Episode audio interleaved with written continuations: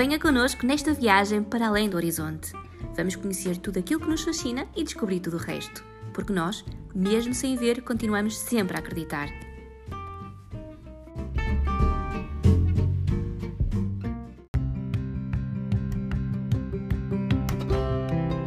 Bem-vindos a mais um podcast do blog Além do Horizonte.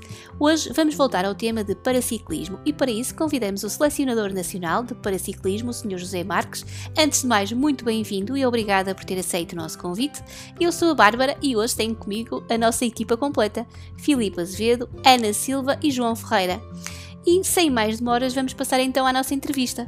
É verdade, vamos então falar com o selecionador nacional de paraciclismo o ciclismo praticado por pessoas com deficiência, quando estamos a poucos dias de um evento muito importante, que é o Campeonato do Mundo de Paraciclismo, que se vai realizar em Portugal entre os dias 9 e 13 de junho, mais precisamente no Estoril. Vamos falar disto mais à frente, mas para já, e antes de falarmos detalhadamente sobre o paraciclismo e também sobre o Mundial, eu pedia ao, ao nosso convidado especial, o José Marques, a quem agradeço muito o ter aceitado o convite, o José Marques, para nos falar um bocadinho, eh, de uma forma muito sucinta, sobre o seu percurso no ciclismo, eh, nomeadamente antes de abraçar eh, esta vertente destinada às pessoas com deficiência. Bem, boa tarde a todos. É assim, o meu passado no ciclismo é longo. Sou um jovem já com 60 anos, vim para, vim para o ciclismo de estrada ainda criança, portanto, uns 12, 13 anos, eh, nas escolas, eh, portanto, estudei, mesmo nos estudos, andei estudos relativamente cedo por causa do ciclismo, portanto, passei profissional há 19 anos, eh, corri como profissional até 1991, de 91 a 2004 fui técnico na equipa do Tavira, tivemos vários patrocínios, mais sonantes um disco, tivemos a Red Zero, tivemos a Gresco, tivemos também a VURC no último ano, em 2004, e portanto, na época tivemos a Porta da Ravessa, foram durante três anos. Depois, em 2004, abandonei a equipa de Tavira porque achei que estava mais naquela equipa e a minha ideia era, era deixar o ciclismo completamente. Não aconteceu, passado poucos dias de ter abandonado a equipa de Tavira, eh, portanto, o Carlos Pereira, da equipa, na altura, a equipa da Barbou, achou que eu era interessante dentro do plantel como técnico, veio-me buscar como técnico adjunto, que ele nem sempre podia às corridas, e era eu que assegurava grande parte das corridas. Tinha outro papel também importante, porque eu tenho um curso de fisioterapeuta, tirei em 1991, e sempre assumi, portanto, parte da massagem nas equipas em que passei mesmo como diretor, como técnico, sempre lidei com massagem, porque era também uma forma de estar mais próximo dos atletas e conhecer melhor os atletas, com os problemas não só físicos, mas também psíquicos que às vezes se deparavam uh, ao longo das etapas e ao longo dos dias de competição. Depois, em 2010, uh, apareceu um convite para entrar na federação, uh, para ficar como responsável máximo das escolas de ciclismo, e eu aceitei. Aceitei, portanto, era algo que me seduzia, trabalhar com crianças, eh, na altura foi-me pedido para dar uma mão ao ciclismo feminino, também dei uma mão ao ciclismo feminino, estive um ano, mas eh, não era eh, nada que me seduzisse muito pela seguinte razão, porque havia poucas mulheres a praticar desporto e tinha uma mentalidade muito fraca para competir. Davam-se muito e pronto, já havia uma diferença, e ainda continua a haver, mas já um pouco menos, havia uma diferença de 10 a 15 km hora portanto, andamento em relação ao, ao, ritmo que elas impunham a nível nacional, quando iam correr ao estrangeiro, era uma carga de trabalho, porque elas, eh, as partidas simbólicas já iam muito aflitas durante a corrida, circulavam, portanto, havia uma atleta ou duas que se defendia minimamente, para o caso da Isabel Caetano, havia uma jovem, portanto, que abandonou no ano passado, a Daniela Reis, na altura era júnior, portanto, também se defendia mais ou menos, mas o resto, portanto, era tudo que tinham alguma dificuldade.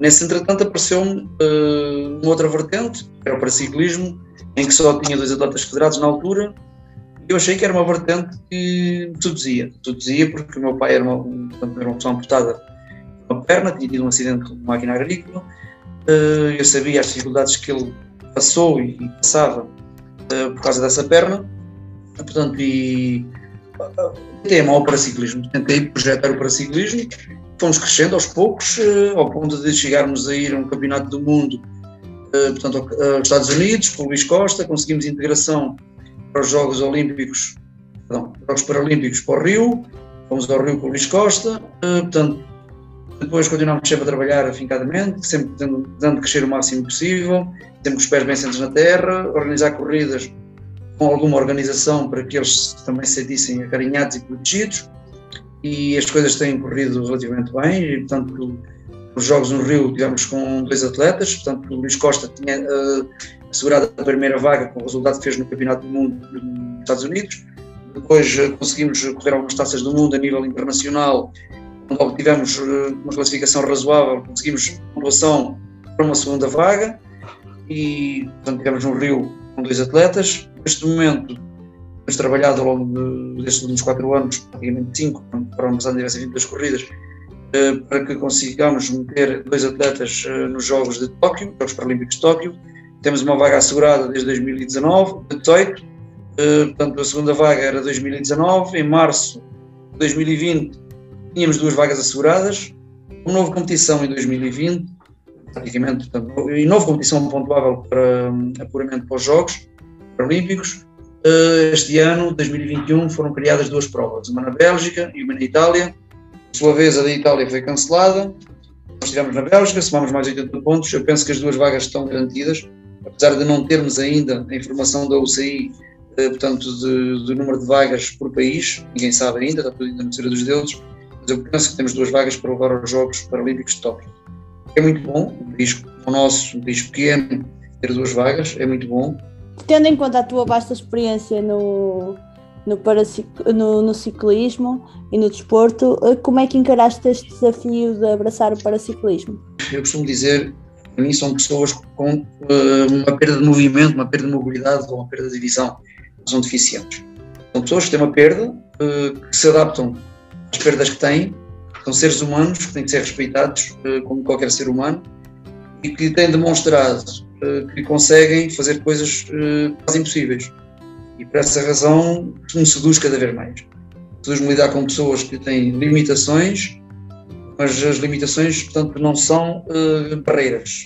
São limitações, eles tentam afastar as barreiras que estão pela frente e vão o mais longe possível.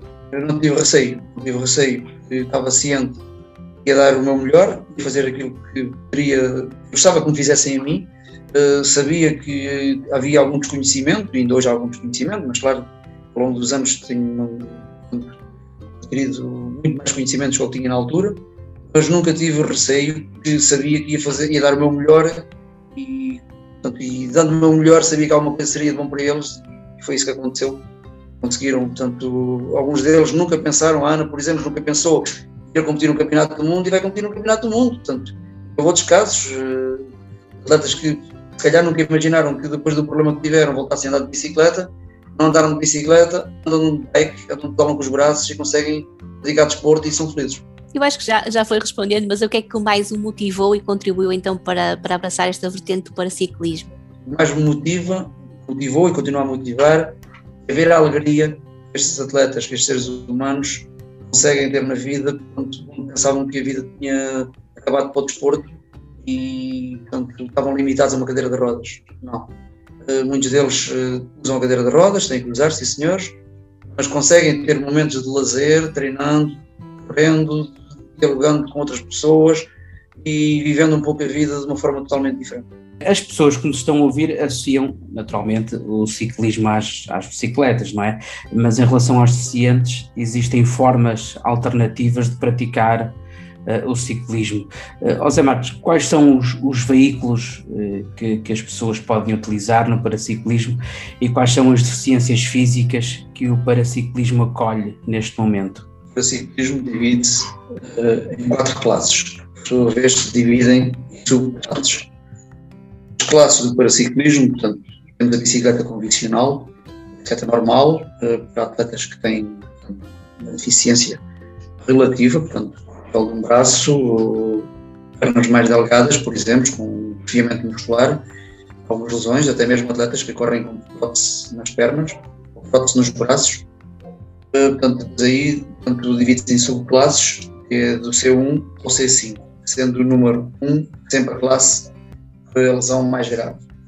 Quer dizer que um atleta C5 tem uma lesão muito menor do C1. Exato. Nós temos a situação dos handbikes, são, dos handbikes, eh, também divide-se em subclasses, do 1 também ao 5, eh, sendo que o 5 é para atletas que pedalam na posição de joelhos. Quer dizer que um atleta que não tem as duas pernas cortadas pelo meio da coxa é considerado vai sentado, como se fosse de joelhos. Uh, depois, todos os outros atletas, portanto, irão correr, amputados com posições muito curtas, não sabem andar de bicicleta, apesar da UCI neste momento está a tentar excluir esses atletas das bikes, apenas querem meter atletas com lesão muscular. Depois temos atletas paraplégicos e tetraplégicos, são desde o 1 até a classe H4, onde a lesão a nível da cintura, portanto, será um H4, se for um pouco mais alta será um H3, depois eh, chegando, portanto, o H3 já tem uma lesão muito alta, já chega praticamente uh, pelos mamilos, depois o H2 e o H1 são atletas que além de ter essa lesão já muito alta, também têm problemas a nível dos braços ou das mãos, uh, portanto, poderão ser um H2 ou um H1, geralmente esses atletas vão com os cotovelos, Portanto, em vez de ter o travão no punho, como não tem possibilidade, as mãos não, não têm eh, portanto, sensibilidade para travar, em força por vezes, uh, eles travam com os cotovelos, apertando os cotovelos contra o handbike, portanto, para trás do corpo. Se todos esses atletas pedalam, portanto, 1, 2, 3 e 4, pedalam na posição, na posição deitadas, pedalam com os braços.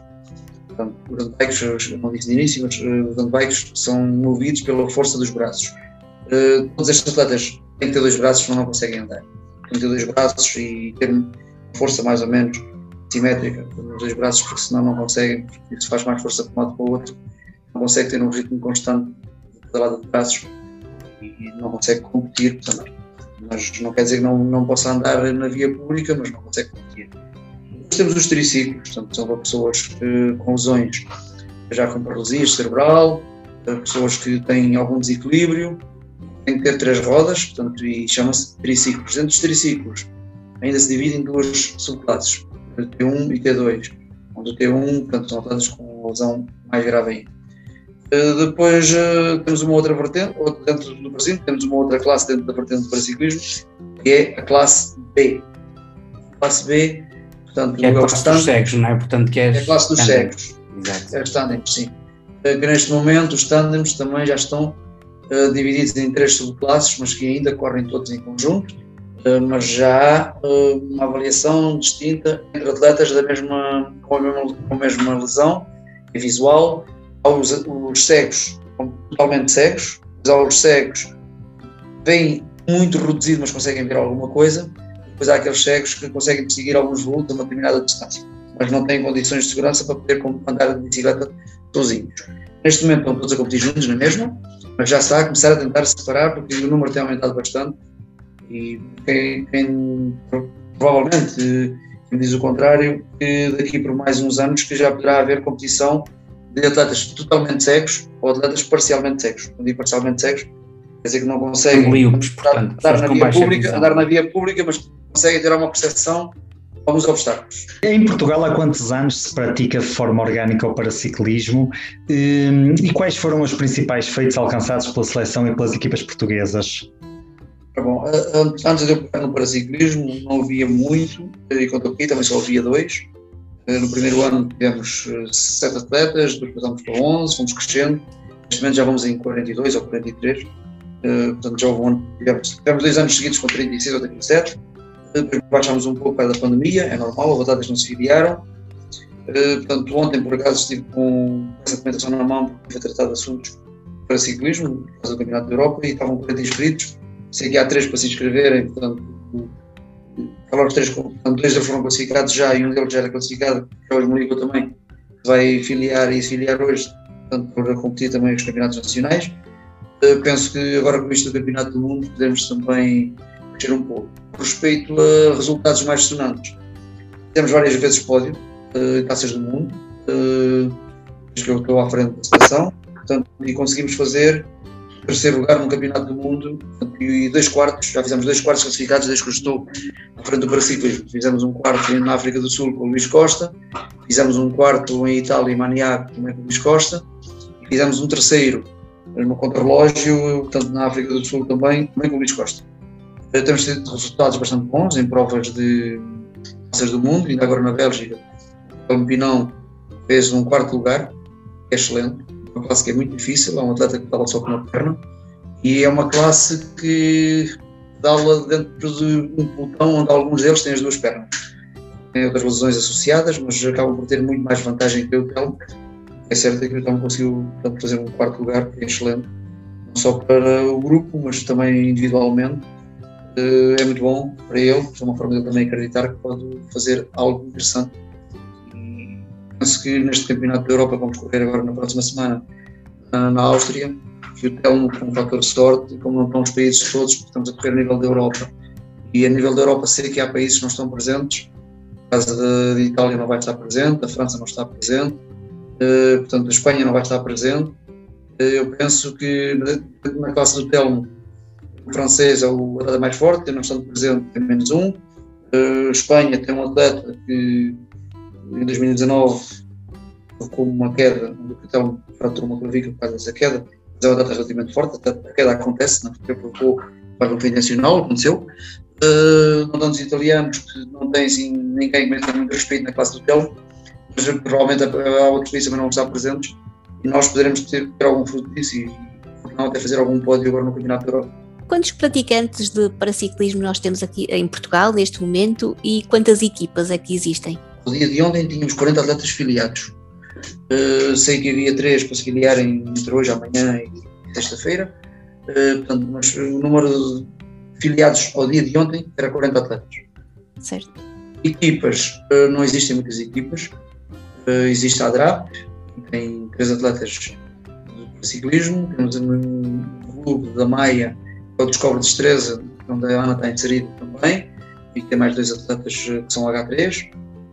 Portanto, que é o Fernando Mendonça e eu Sérgio Gomes, são atletas que apareceram o ano passado, portanto, o ano passado, a ver praticamente competição, já correram, tiveram filiados em 2019, mas praticamente não competiram, este ano já apareceram nas provas que se realizaram e penso que tem alguma margem, vão ter ainda muita progressão, porque chegaram aqui, não conheciam nada, não, não tinham preparação adequada e penso que eles poderão evoluir bastante.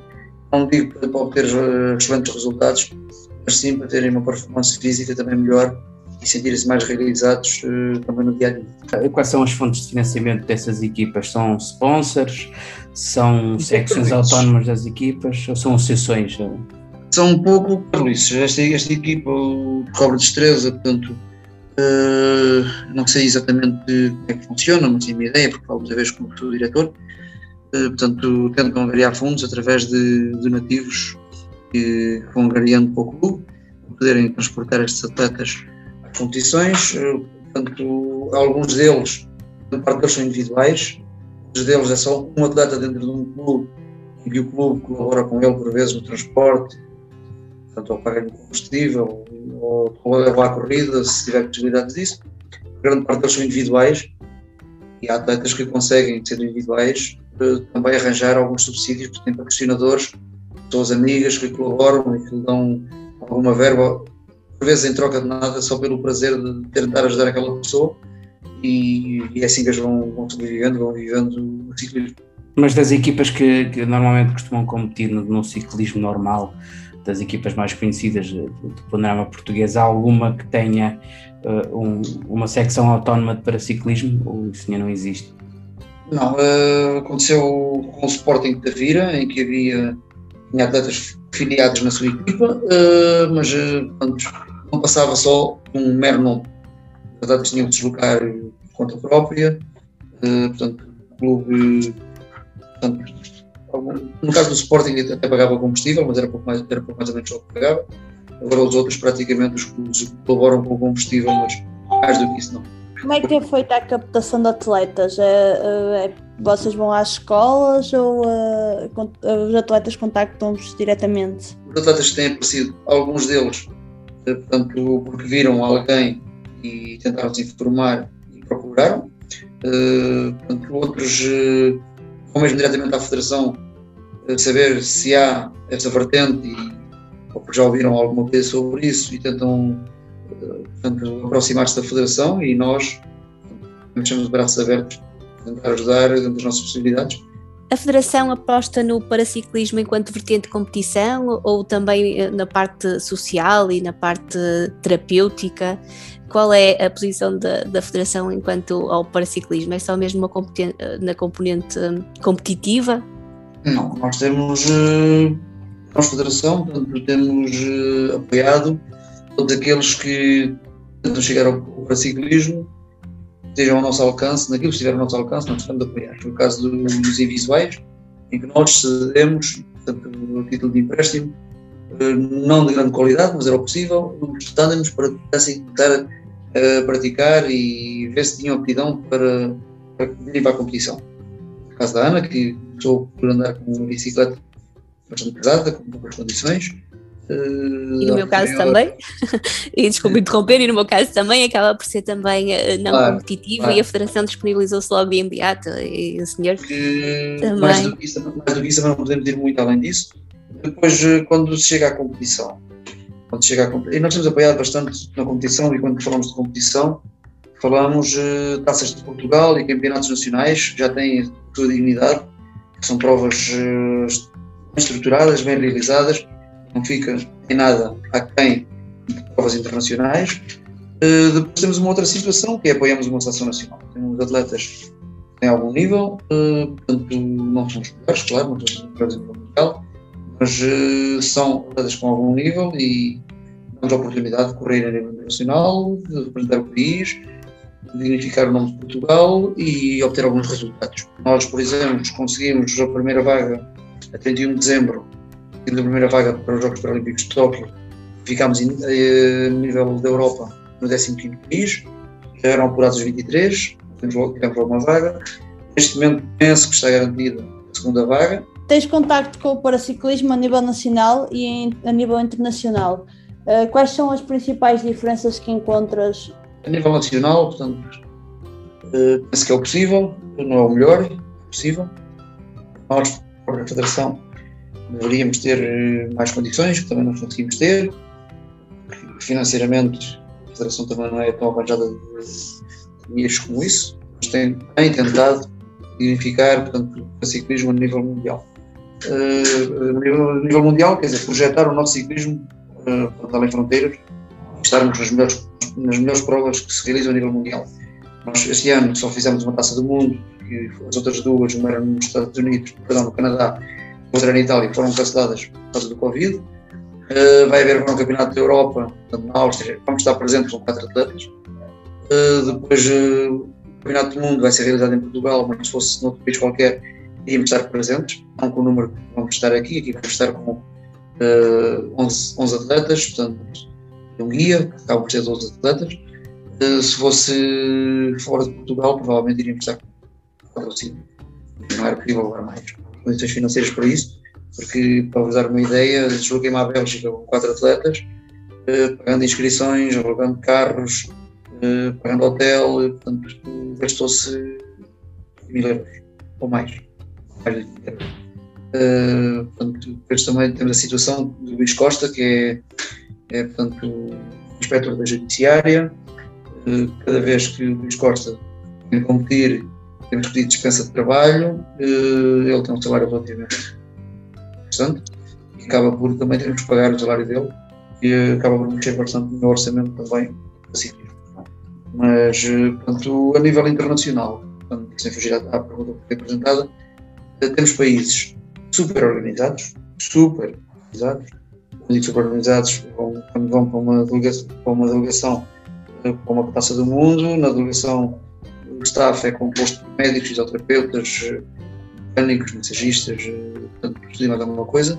Nós, infelizmente, vamos, vamos massagista, vamos mecânico, vou eu, não faço massagista, peço em fazer mecânico, porque às vezes também a alturas em que eu saio com 3, 4 atletas, vou sozinho, não há condições de orçamento, mesmo por dos transportes, sem lugar mais caro de algum isso.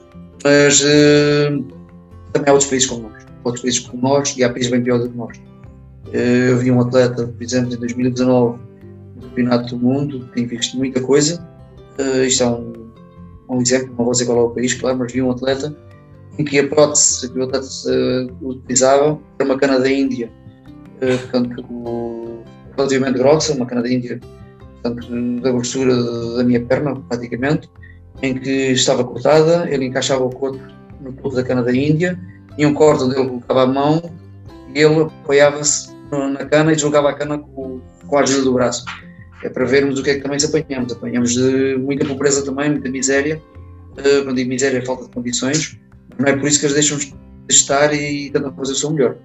Mas quais são os países no mundo com, com maior tradição no paraciclismo? Portugal, Portugal estaria, digamos, neste vários. campeonato, em, em, que lugar é que nós estaríamos, grosso modo assim? Uh, posso lhe dizer, portanto, talvez não seja um número correto, um número concreto, mas fizemos 15 uh, no final de 2019, uh, portanto, estamos por aí. 15, 16, 17, 18, nível mundial. E os países com mais tradição assim no, no, no mundo? São, são vários. Uh, os russos que são fortes, sobretudo aposta muito nos individuais, não apostavam nem em nada nos handbikes, ultimamente estão a aparecer com handbikes também e atletas com bastante poderio, os americanos muito fortes. Uh, se formos ao ranking, é o país mais pontuado é a Espanha. Uhum. Tem, tem três ou quatro atletas que são verdadeiramente muito fortes. Terá a ver com alguma coisa com o ONCE ou isso não, eles não fazem a Não, este tem, este tem o apoio da Cofidis uh, e com, com, valores muito, muito elevados.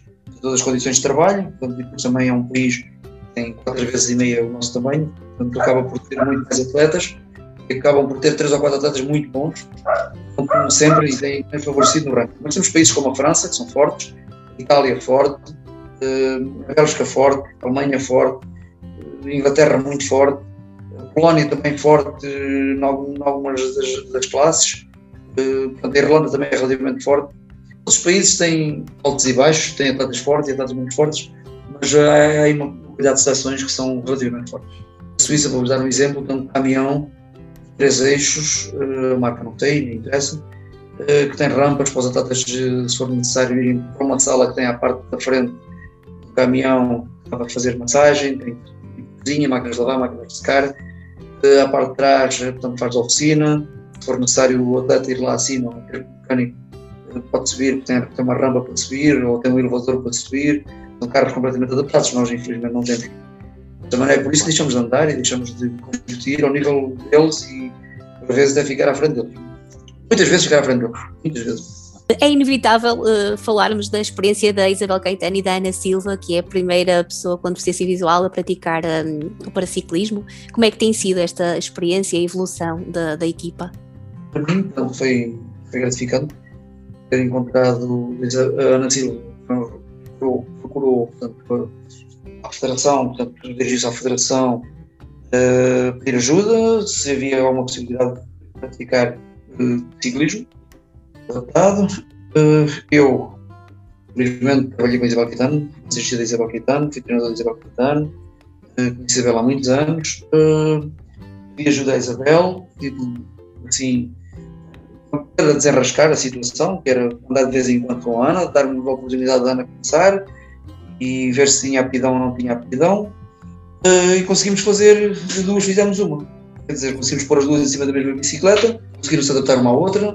Isabela, apesar de ser uma jovem, já com 42 anos praticamente, uh, conseguiu se adaptar bem uh, a esta realidade que ela nunca imaginou até o dia que eu a convidei de vir novamente para o ciclismo, porque ela pensou ser mãe ciclismo acabou para ela. Neste momento tem um menino, portanto, já crescidinho, mas ainda relativamente pequeno, uh, portanto, e consegue, consegue portanto, conciliar os treinos com a Ana, com o filho, com o marido, e foi uma nova experiência para ela, que abraçou com alma e coração, e por esse, por esse empenho todo que houve, portanto, desde, sobretudo desde o princípio do ano, eu entreguei a bicicleta à Ana antes do Natal, muito perto do Natal.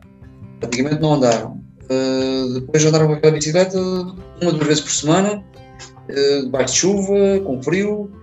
Uh, depois as coisas vão se modificando e foi, foi evoluindo bastante, tanto da parte delas como da parte do material. Conseguiram adquirir uma bicicleta que oferece, não digo todas, mas 90% das condições necessárias para poder praticar desporto. E houve queias, com as duas para ir ao Campeonato Relativamente ao Mundial de Paraciclismo, que se vai realizar em Portugal entre o dia 9 e o dia 13 de junho no circuito do Estoril, a minha dúvida é se vai ser aberto ao público e de que forma podemos acompanhar o desenrolar do torneio. É uma pergunta difícil e eu não consigo responder sobre a situação do público. Ao dia de hoje posso dizer que não há público. Uh, no próximo dia 30, quando tiver as novas normas, o Diário da República, terá haver surpresas pela positiva ou ainda mais negativas, uh, haver ainda mais restrições. Nós pensamos e estamos a pensar se vai ser transmitido ou não via internet, uh, porque transmitir uh, em direto não é possível, não há condições financeiras para se transmitir. Uh, poderá acontecer, pelo menos um resumo diário vai sair, um resumo diário vai sair das partes mais importantes da corrida. No mínimo 40 países estão confirmados. Eu sei que hoje houve intenção de mais dois países entrarem, apesar de inscrições estarem fechadas, penso que o TI está flexível deixar portanto, entrar mais países uh, até o final de sexta-feira. A competir serão 300, 309. Uh, poderá faltar algum com problemas de saúde, mas portanto, será a rondar os 300. E penso que já vai divulgar bastante esta vertente do ciclismo. Foi uma aposta lançada por mim há 3 ou 4 anos atrás, não fazermos um campeonato do mundo de Portugal. Uh, meteram algumas barreiras pela frente para fazer um campeonato do mundo, tenho que primeiro fazer uma taça do mundo. E eu disse, mas porquê estar a perder tempo a fazer uma taça do mundo se eu consigo fazer um campeonato do mundo melhor que uma taça do mundo? E uma taça do mundo eu não podia arranjar talvez condições para organizar da melhor forma possível. O campeonato do mundo, com o preço que tem, provavelmente vamos conseguir ter outras condições para poder organizar a prova. E não ser inferior em nada àquilo que eu tenho encontrado nos outros países. Pelo menos, eh, se correr, como está previsto, como nós temos conversado, faço parte da organização, apesar de estar um pouco afastado e não consto do organigrama do Campeonato do Mundo, porque como técnico não quero estar envolvido nas duas partes, mas faço parte integrante do campeonato e aquilo que tenho passado ao longo dos campeonatos em nada pode ser inferiores, penso eu, correr como nós aquilo que se tem passado nos outros países. Tenho aqui uma questão que é como é que funciona este tipo de campeonatos? Bem, vou falar um pouco, sim, um pouco por alto como é que funciona o Campeonato do Mundo. O Campeonato do Mundo, eh, todas as pessoas que estão cá eh, têm que ter filiação eh, na UCI, têm que estar federados na Federação e automaticamente na UCI.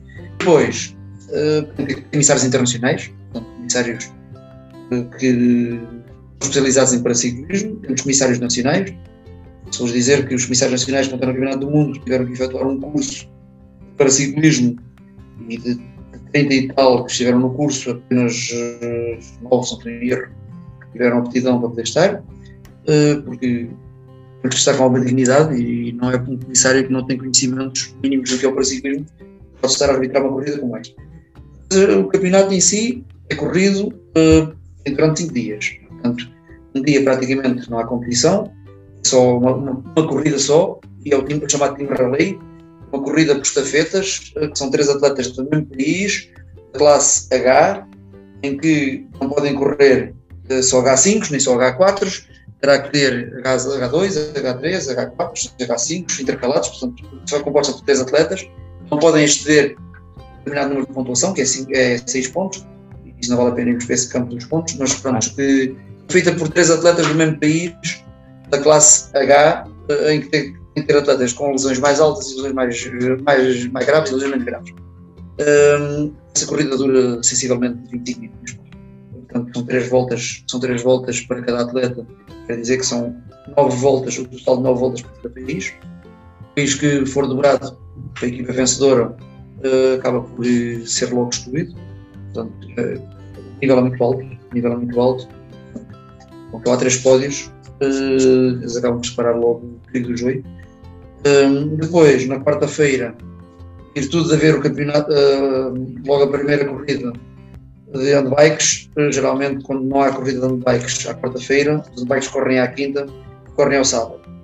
Aqui, como os handbikes correm à, quarta-feira, o Campeonato do Mundo, e o, programa é bastante longo, os Campeonatos do Mundo, ver se é necessário ter, esta corrida antes, que se correrem no domingo à tarde, há muita gente não está dentro da corrida. Sim, ainda estão todos por dentro da corrida.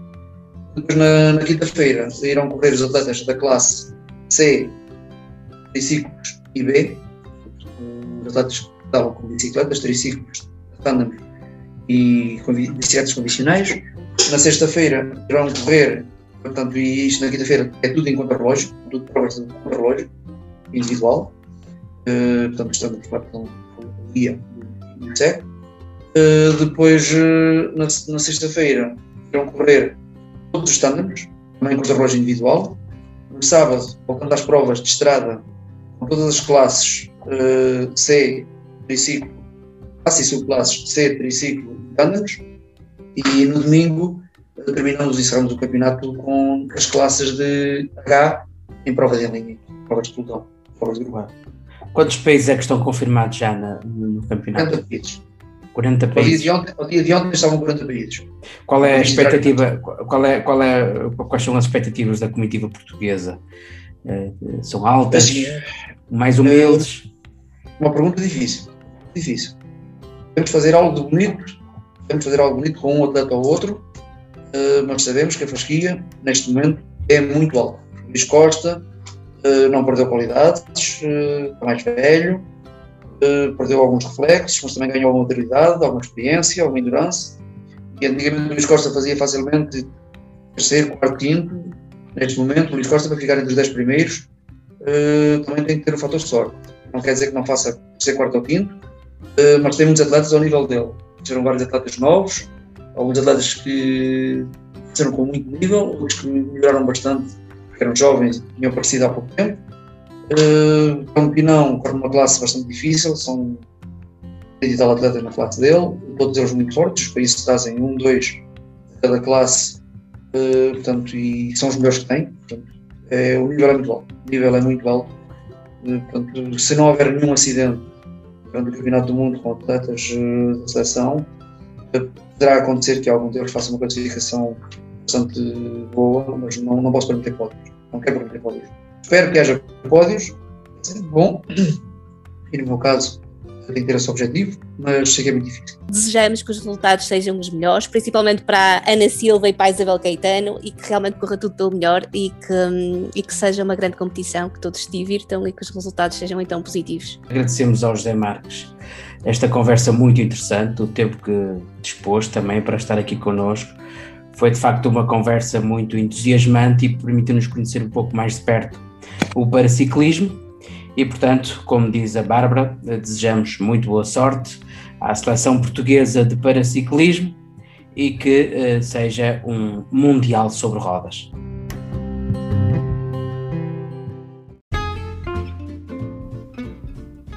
Este episódio foi editado pelo Filipe Azevedo. Já sabem, podem subscrever o nosso canal em qualquer uma das plataformas para o efeito, no Spotify, na Apple Podcast, no Google. Também estamos no YouTube. Sigam-nos no Facebook em www.facebook.com barra www.facebook.com barra Poderão também nos visitar no nosso blog em www.adhorizonte.blogs.sapo.pt Encontramos-nos no próximo podcast. Até lá, fiquem bem e bons horizontes!